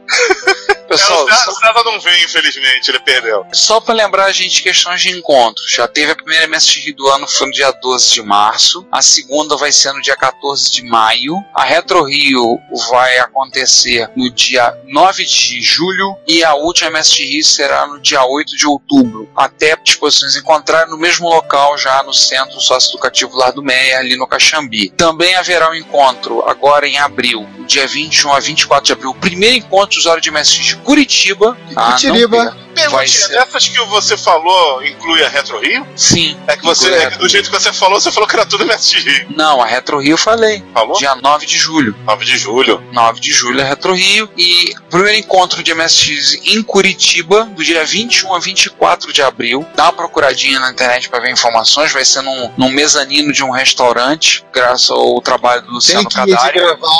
É, não, isso aí era só se o Dalpós fosse. Como é que é? Black Ah. Tie, MSX. Black. Tie. Black Tie, é. É o mezanino de um restaurante, então tem toda uma estrutura pensada, toda bolada. Convidei o Cadari a contratar o passe dele para arrumar um lugar melhor pra gente pro MSX, já que primeiro encontro ele já tá querendo causar aquela impressão, Ah, é Black, infraestrutura. só um detalhe, Black Tie de MSX era aí de camiseta do MSX preta, tá? Aham, e gravata. gravata azul de boot. Olha aí, olha aí. Vamos fazer gravatas pra vender. Cara, ideia. gravata azul de boot. Eu já tô imaginando aqui. Enfim, Pior que tem gente que compra. tem certeza que tem gente que vai comprar. Aí, aí Ricardo, bota, bota aí na lista. Gravatas de seda chinesa pintadas à mão por monges tibetanos cegos. Isso, exatamente. Do boot. É, vai ser gourmet. né? Olha, como eles a pintam, a gente não sabe, tá, gente? Por favor, não pergunte. Eles pintam. Gourmet- Gourmetizar a gravata. São monges, o Giovanni. Essa é a Ah, explicação. Então, além disso, em maio vai ter um encontro do pessoal de Apple II, Opa. que já ocorre tradicionalmente em São Paulo. Possível que haja um encontro da Videomagia em junho, na Zona Leste de São Paulo. Ah, é, Estejam também já, atentos. já foi agora em, em abril, o canal 3 já foi. Posso acrescentar mais um aí? Pode. Pode ir. Dias 16 e 17 de abril vai estar acontecendo um gerúndio bem gerundoso a primeira Campinas Classic Computer Party, ou CCCP, no Por que, eu acho que isso aí é organizado por um cara que eu conheço, né, Emil? é a invenção da Emiliano. O evento vai ser organizado no, no LHC, o Laboratório Hacker de Campinas, que fica na rua Salles de Oliveira. Ah, que pena, eu pensei que era uma delegacia igual da, da Europa lá, de buraco negro. Não, não, não. Talvez tenha. Eu não... É, pelo menos. Fica na Vila Industrial. É, por um momento eu pensei em THC. Liberdade pra dentro da cabeça. Não é legal. Ai, que é próximo à rodoviária de Campinas, então você dá, dá pra ir a pé, você pode ir a pé sem dar. É bom, é bom, é bom sentar. E maiores informações para quem quiser saber o que fazer, se inscrever, o site, por enquanto, não vou falar o site aqui, isso aqui é coisa de programa de auditório do final dos anos 90. Eu vou deixar o link e cola na, no post da, da publicação, tá? é, o link tá passando ali no rodapé da página. Exatamente. Passou. Vamos Tá repetir de passando aí embaixo da tela. Então estejam atentos. O pessoal que também está organizando esses encontros, por favor, mandem informações pra gente, porque a gente vai ter o maior prazer de divulgar e se possível, se a gente der, a gente vai aparecer, tá? A gente Com é certeza. chato bastante pra ir, tá? Então mandem informações, avisem quando tá tendo encontro, dá data, mas assim, avisa com alguma antecedência, tá? Até pra me Ah, Amanhã, capitalizar. amanhã, amanhã vai ter um encontro. É, tem gente que faz isso, o cara pega avisa em cima da hora, o encontro e. Pô, vocês não veem, né? Eu falei, pô, mas também, né? Tu quer o quê? Só fiz um ontem. Avisou Ontem, encontro do outro lado do país, pô, tá pensando que eu tenho o quê? Primeiro Liberada? encontro de usuários de MSX de Rio Branco, no Acre. Amanhã. Venham, venham. Mas sério, o pessoal que tá organizando, manda com antecedência, manda uma coisa que a gente vai ter o maior prazer em divulgar no Reto Computaria, falar, fazer campanha para as pessoas irem. Se a gente puder, a gente vai também. A gente é chato pra caramba aparecer, então. É, a gente pode força. não ir, mas a gente vai encher o saco para que alguém vá. Com certeza. Exatamente. Ou um de nós, ou vários de nós, dependendo da nossa disponibilidade. Ou é, nenhum de nós. Aí já tá falando de rock, rock brasileiro dos anos 80. Aí já é show, não é evento. Ah! Ai meu Deus. Gente, fechando a sessão de notícias, vamos pros comentários. Com certeza. Vambora. Vamos. Deixa alguma, alguma das nossas piadas seja proibida pela Convenção de Genebra. Pois é. né? Então nós vamos ler agora os comentários. Antecipação, que beleza. Vamos ler os comentários que foi do episódio 62. Primeiro episódio do ano da graça de 2016. Foi o episódio intitulado Luz, Câmera e Boot. A gente tem aí o episódio 61, Luz, Câmera, Boot, parte A. Tivemos vários comentários na parte A. Agradecer Posso a todos que comentaram. Em particular, agradecer ao Maurício Saldanha, que participou com a gente. Infelizmente, não conseguiu participar de todo o episódio por conta de problemas técnicos. A gente sim, foi- começou a ficar muito complicado, ele falava, a gente não ouvia e tudo mais, assim, o- literalmente o microfone dele foi sabotado por algum vilão de James Bond, ou algo parecido.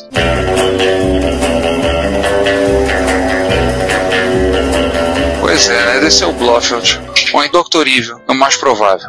Vamos ler os comentários então na parte A. Tivemos muitos comentários. Nossa, 22 comentários. O primeiro É, foi do então- Hitson. Bom dia, nobre. O link para baixar o novo episódio está fora, ou seja, ele o serviço de atendimento ao, ao cliente. É. Então a gente pode passar, porque logo em seguida foi meu. Cara, de novo teve esse bate-papo de fórum, meia boca de internet, sobre por que compactar ou não compactar os MP3. Mais uma vez, Passa, a gente perguntando passa. por quê. A gente não vai ler isso. O Emil deu parabéns pro Muniz mais uma temporada. Temporada 7, episódio 1 do Reto Computaria. Aê! O Fernando Boagli nos lembrou de que o Johnny Lee Miller, que aparece no filme Hackers, hoje em dia ele é o mesmo ator que faz o Sherlock Holmes na série Elementary, sendo que eu também reparei isso quando eu comecei a ver a série, eu disse, eu conheço essa cara, eu já vi essa cara em algum lugar. Fui procurar, 20 anos atrás, tava ele lá todo pimpão, fazendo um hacker que, que tava proibido de usar computador, aquela coisa toda lá.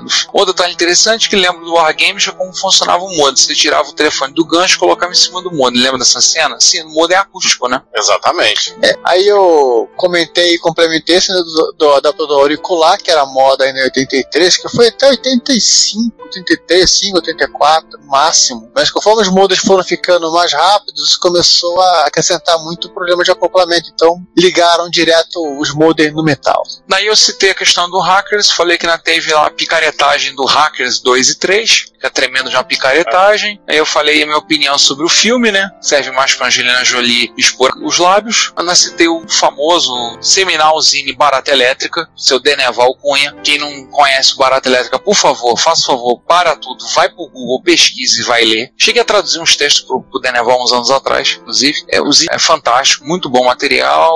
E eu lembro que ele fez uma análise do filme comentou, por exemplo, citações ao Manuel Goldstein, que era o editor da revista 2600 Hacker Quarterly, o Manifesto Hacker, que era citado e era lido um pedaço do filme, mas algumas viagens filme, como a voar, entre, acho, entre os prédios, que Deus me livre.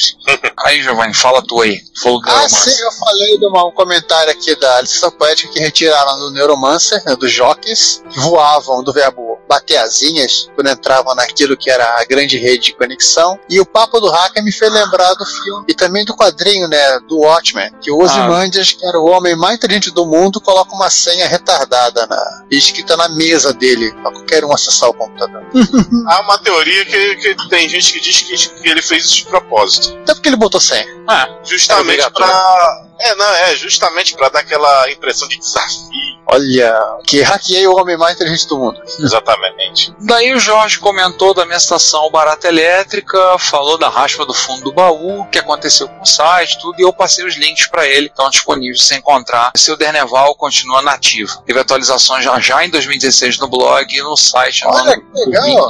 Derneval continua nativa. Barata continua elétrica.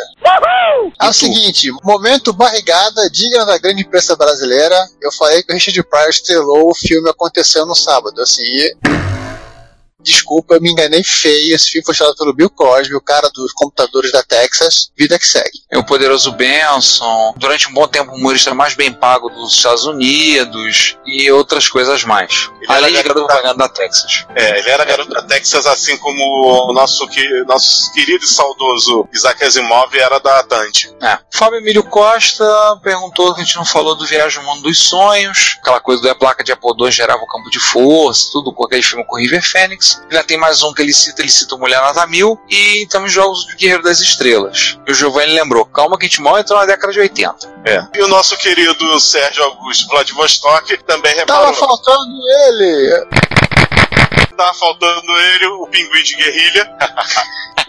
Boa.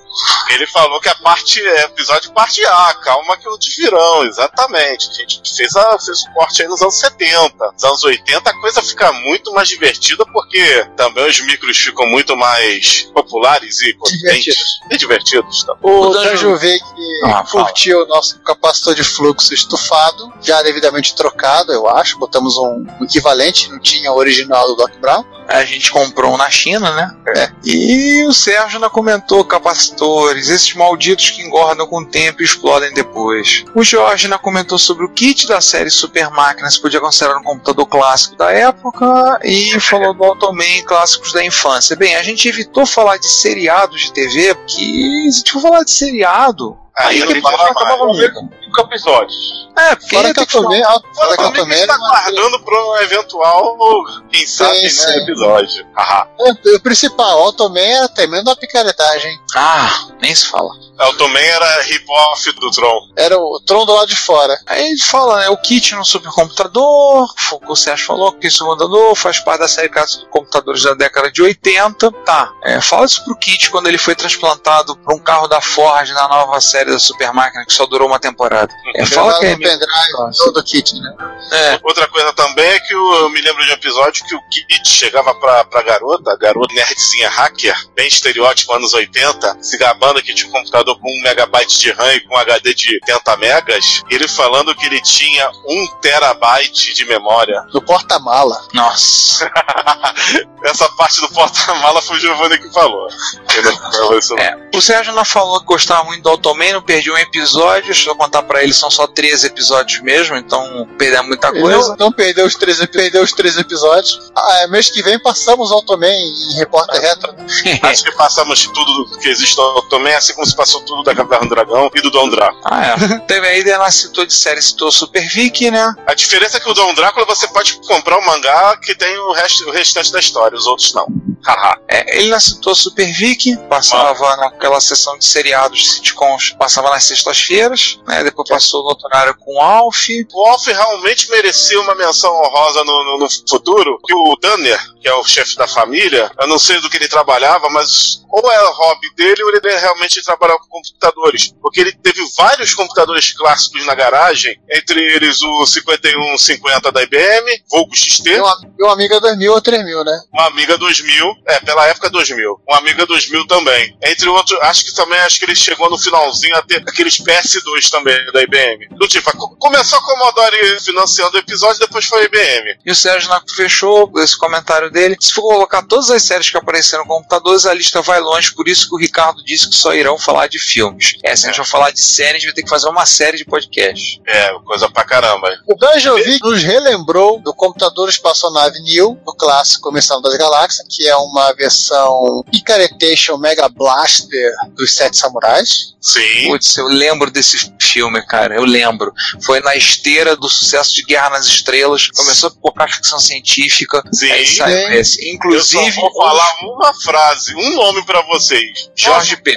Não, Roger Corman, que é o picareta que produziu isso. E eu vou dar o nome de um outro cara, que esse não era picareta. George Peppers. Não, esse- Aníbal do Esquadrão Classe A. Ele tá no filme. Eu não vou falar o nome dela, mas eu vou citar que a gostosa do- dos peitões é a mesma atriz que fez a Rainha dos Lobisomens naquele filme dos lobisomens que, é- que ela ficava quase nua. Ela Qual é era filme? Caraca, agora, agora É, esqueci o nome. O João não lembra, eu só lembro dos lobisomens dela Mas eu lembro, mas eu lembro de dois filmes que ela também coisa. É o, é o Hércules do, do Lou Ferrino, que ela é uma, uma guerreira lá, produção italiana, e ela é toda poderosa líder do ver a batalha final. Detalhe, morena. Ela, ela, ela, A Diana? sim. Hum. É uma figurinha fácil em telefilmes e seriados. Na nova série, na nova série do V a Batalha Final, ela aparece na série que só durou duas temporadas, graças ao bom Deus. Ela aparece na série como a mãe da personagem que faz é a Morena Bacarim. Ela Que é aparece como brasileira, aparece né? com o nome- mesmo nome. É, aparece, mesmo- aparece como sendo a mãe da Morena Bacarim na, na série nova. E graças a Deus não passou de duas temporadas, porque a série é muito ruim. É, eu vi um episódio só pra nunca mais. O nome oficial desse filme é Battle Beyond the Stars. Nossa, mãe, que. Sim. E essa nave aí do computador Neo também é uma nave feminina. Ela tinha voz de mulher e se você reparava, ela é uma trompa de farofa voadora. Nossa, mãe. Eu não estou brincando. Veja no Sim, trailer.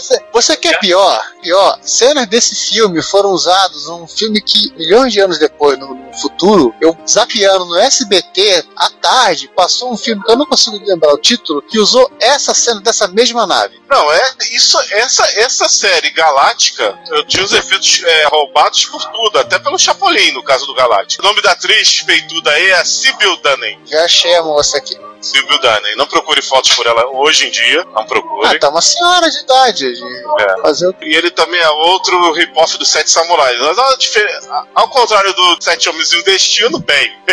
bem Tabajara. Só aviso, não era ela, ela não fez a Diana, não. A Diana era morena. Ai, A não pode- do- eu me enganei. do- Mas a Rainha dos Lobisomens e a, e a guerreira do, do Hércules do Loferrino, ela fez com certeza. É Gente, a austríaca. moça te- ela teve uma carreira longa. Ah, mas ela fez uma coisa importante. The Salamanders. Não. Não, Academia de Polícia. É a mesma moça? É porque o- na, na Wikipedia o nome dela tá apagado. Vamos ver no IMDB. Peraí, eu tô no MDB só pra dar uma. ajudar o João dessa vez. Ela realmente ela fez ver, só que ela. Ela não foi a Diana. Exato. É, é, ela fez essa seriado de televisão. V, tá? Ah, então.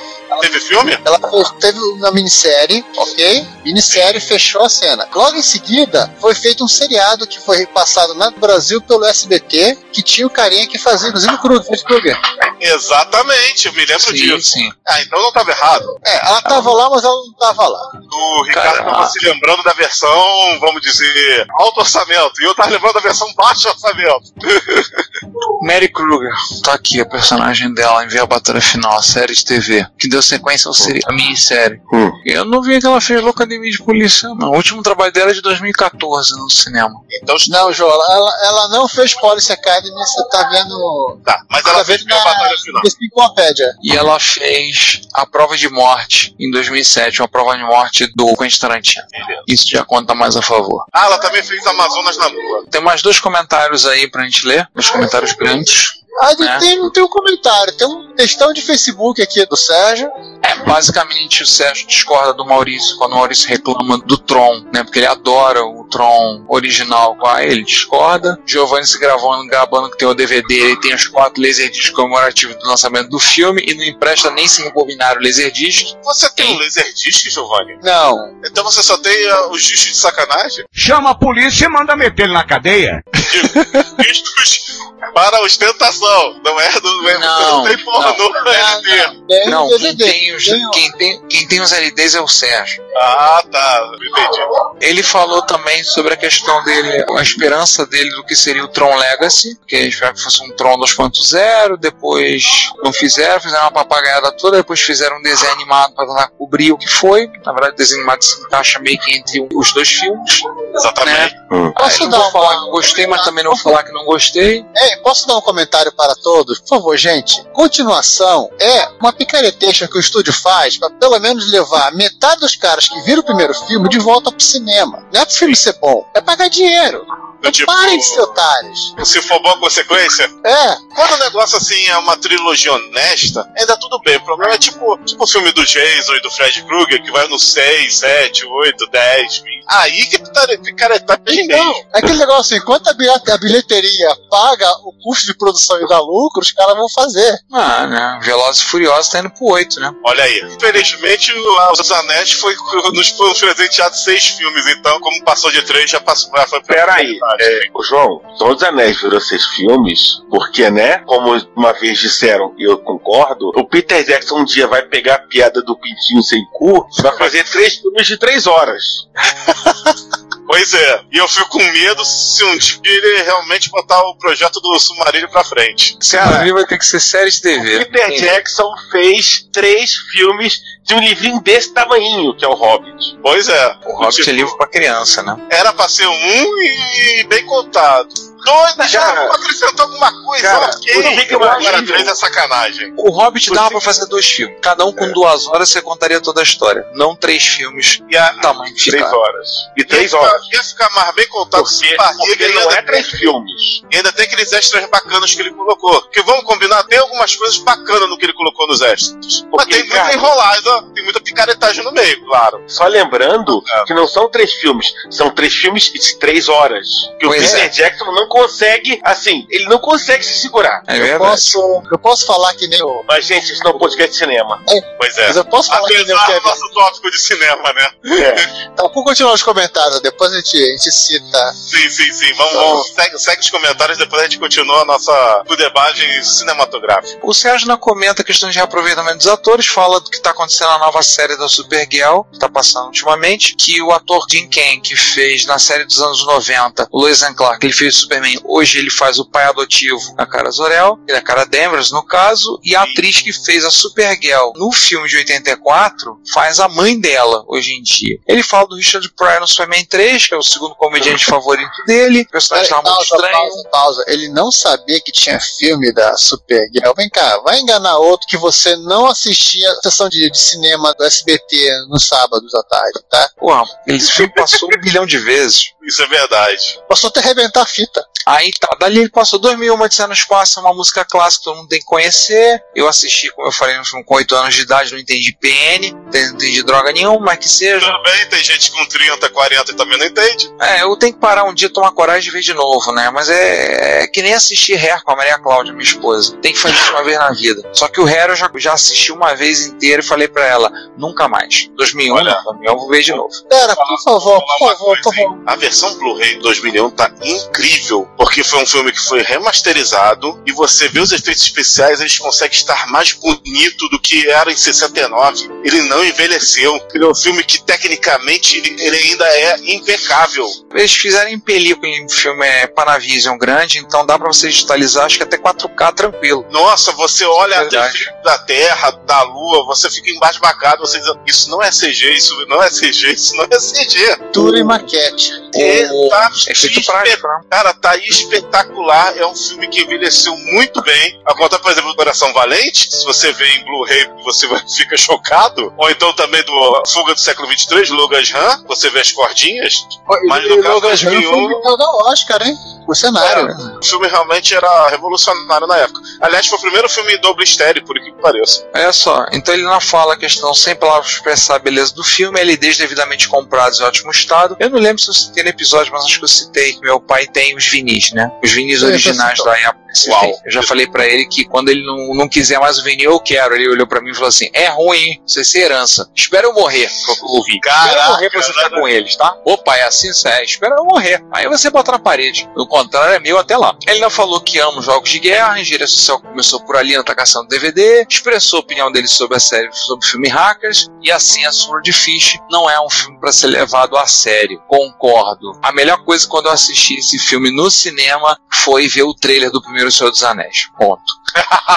Só falta você dizer que foi aquele esquema que tu viu o trailer e foi embora. Eu tive vontade depois, depois eu entendi por que eu devia ter feito isso. Mas eu queria ver o filme também pra saber, né? Eu ia pagar só pra ver um trailer. É, mas você viu muita gente fazendo isso, né? Na sessão que eu tava, não. Não vi gente fazendo isso, não. Mas acho que eu devia ter feito. Amores Eletrônicos, citado, tá com o link apontado pro Geração Proteus. Também citando no podcast. Botou aqui o link correto. Só ver a sinopse do filme. Não lembro se assistiram, não deu vontade de ver. Coisas absurdas acontecem. Só um toque, vocês colocaram um link. Star- link. Só o- colocaram o link do Star Trek 4, mas não falaram nada desse maravilhoso filme nesse episódio. Tem gente com fome aí. Abraço e aguardando o próximo. Calma, anos 80 também. Calma, ca- aí eu vou falar pra ele, calma, calma, calma, que se falar de Star Trek ferrou. Tem dois trekkers na equipe, tá? Então, vamos, vamos dar corda não. E um simpatizante. Pois é, então. E aí tem o, o último comentário dessa parte, que é do Hernandes, que aí falou uma coisa da animação, né? No minuto 13, quando citamos a junção de animações de cinema para fazer um programa de meia hora, não foram só desenhos originalmente pro cinema que passaram por isto. Aí ele citou o caso, desenho já com blocos de 22 minutos, como o Dick Vigarista e o Mutley, ou Máquinas Voadoras, dependendo da dublagem, que juntava com mais É alguns fazendo blocos de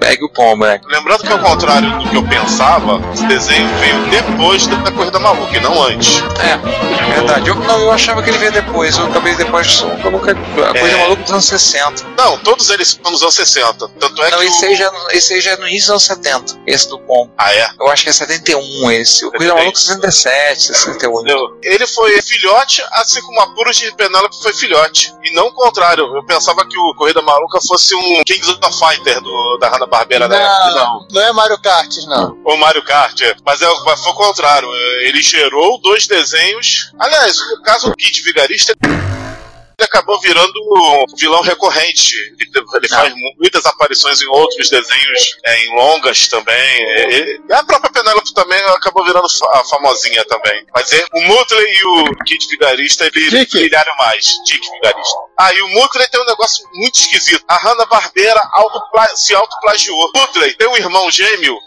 Com engano, gento. é Dudley. O pessoal que explica. É Dudley. O nome dele é quase Mutley. É Dudley. O Dudley é o irmão, vamos dizer assim, herói do, detetive. do Mutley. É, é detetive. Todo mundo, todo mundo pensava que era aqui no Brasil que era o próprio, mas não. Se você reparar, ele tem cor diferente. E É eu, um gento.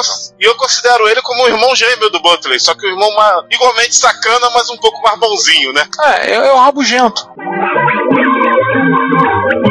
Mas ele era. Exatamente, o desenho do Rabugento. Mas ele era no esquema do pica-pau. Ele fazia a coisa certa, mas não, sacaneando muito quem estaria na. Os bandidos que estaria lá na. Era assim que ele falava. Ah, não, então o Rabugento é outro filhote da Corrida Maluca, é só um rip-off. Aliás, a Ana Barbera é rainha do autoplágio, segue. João, só pra terminar, a Ana Barbera apagou acetato pra desenhar por cima. Tu acha que eles iam fazer, não iam adaptar personagem? É, então tá explicando por que, que o esquema Scooby-Doo tinha seis ou sete desenhos do esqueminha Scooby-Doo, né? Pois é. Continuando, no minuto 23, quando a gente falou em César Romero, eu pensei que vocês iam me ironizar dizendo: César Romero não é o cara que desenvolveu o Doom? A gente Não. perdeu uma piada, uma piada Mas, engraçada. mas Não, não, ele, sim, ele é o neto do poeta José Martí. No minuto 32, quando comenta sua mudança do nome do Hal na França, talvez seja o caso como o desenho O Cavalo de Fogo, da Hanna-Barbera, que em português seria Wildfire, Fogo Selvagem, mesmo nome de uma doença grave. Ou Gombato, da Toei, em 1966, com a tradução no português, seria Morcego Dourado, não geraria problemas, mas eu ia chamar a série de Fantomas, o Guerreiro da Justiça. o guerreiro da justiça. Provavelmente fazendo referência ao personagem de Luta Livre, Fantomas. Cara, esse negócio aí de mudança de nome é, é um negócio tão recorrente aqui no Brasil. Não, e não só aqui, né? Ele Ô, também significado na França, né? É, no Fuga do século 23, no Logan Run, eu tô citando porque eu vi esse filme recentemente remasterizado. Os Guardiões, na realidade, no original eram Sandmans. Nossa. Eram Sandmans o, o nome dos, dos carinhas lá da milícia da cidade. Agora o nome da série barra filme foi totalmente modificado, né? Até porque Não, não. corra Logan, corra, né?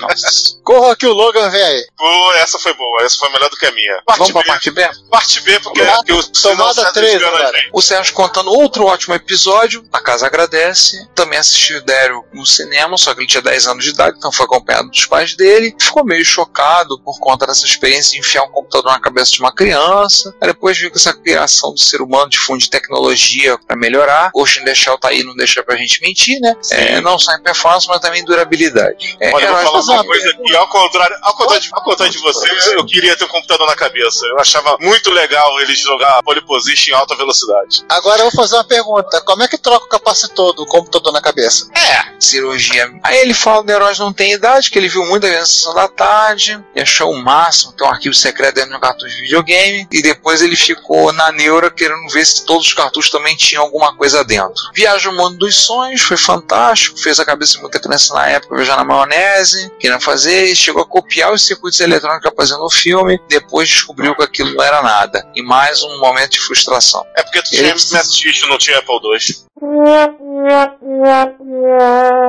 Não, eu, não, e principal. Não, João, eu assisti as cenas que aparece o Apple II no filme e eu tenho uma dúvida incrivelmente cruel. O moleque ele liga aquele Apple IIc do éter, no meio do nada. Mas até aí o Apple IIc é, é o melhor computador de todos os portáteis de todos os tempos, porque ele liga na praia, liga no espaço. No éter, né? Ô Giovanni, você está contradizendo o Deus do Steve Jobs, cara? Não, ele funciona com a energia do éter e alimenta um aparelho de televisão, né? É. Pois é, E na, e na praia também. Não esqueça disso. Aham. Monitor.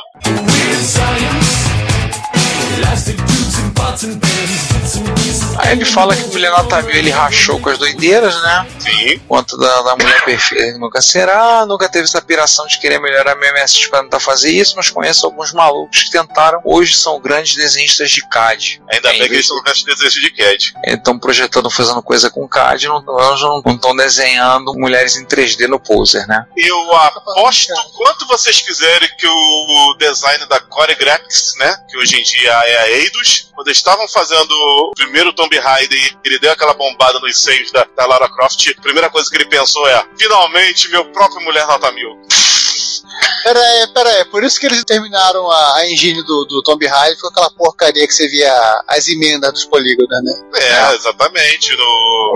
Vamos dizer que eles ficaram cansados. É, enfim. Continuando, o Sérgio falou uma coisa que também nunca me fez a, a mesma coisa, concordo com ele. Piratas do Vale do Silício muito apagaiada, também sempre achei muito apagada pro lado da Apple, nunca fez minha cabeça, e a empresa que nunca teve muita admiração. É, eu gosto do Wozniak, eu sou fã do Wozniak só. Mas assim, continua mais em frente com a coisa, popularizar o uso do Unix. É, Linux Não, popularizou a- muito mais, sejamos francos. Não, a única popularização que a Apple conseguiu fazer foi do, daquela coisa maravilhosa chamada Objective-C. Deus do céu. O restante dos outros filmes eu não conheci, estão aqui na minha lista para serem desvendados depois. O Orfanato vai ser o primeiro da lista, já que tem muitos detalhes que me interessaram mais. Curiosamente, um aluno meu pegou o podcast, ouviu, viu esse, virou para mim em dia desse em sala de aula e falou: Olha, professor, você me arrumou um problema. Eu disse, O que, que houve, rapaz? Eu ouvi seu podcast. Eu falei, ih. Ele falei, não eu é pensei, engraçado. "Pronto." Aí eu pensei assim, pronto, mais um que é da Associação dos Críticos de Podcast, que vai falar que esse podcast é bom. Aí ele falou, agora eu vou querer ver todos esses filmes que vocês estão citando. Eu já sentei, já anotei tudo, eu quero que assistir esses filmes. Pensei, esse garoto tem futuro. Pode assistir com o Sérgio, hein?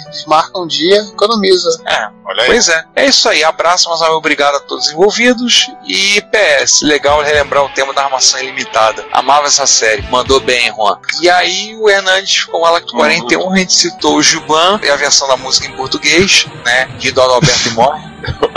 E não colocaram a música. que foi? Ah, cara, ninguém procurou. É. A Convenção de Genebra proibiu. Quer Exatamente. dizer, Ah, quer dizer, não vai tá aí, mas pra tudo tem limite nessa vida. Pois é. Inclusive pra você colocar Banrido Adalberto e morre no podcast. Mas César, é por Eu. isso que 3, 2, 1, toca! Pronto.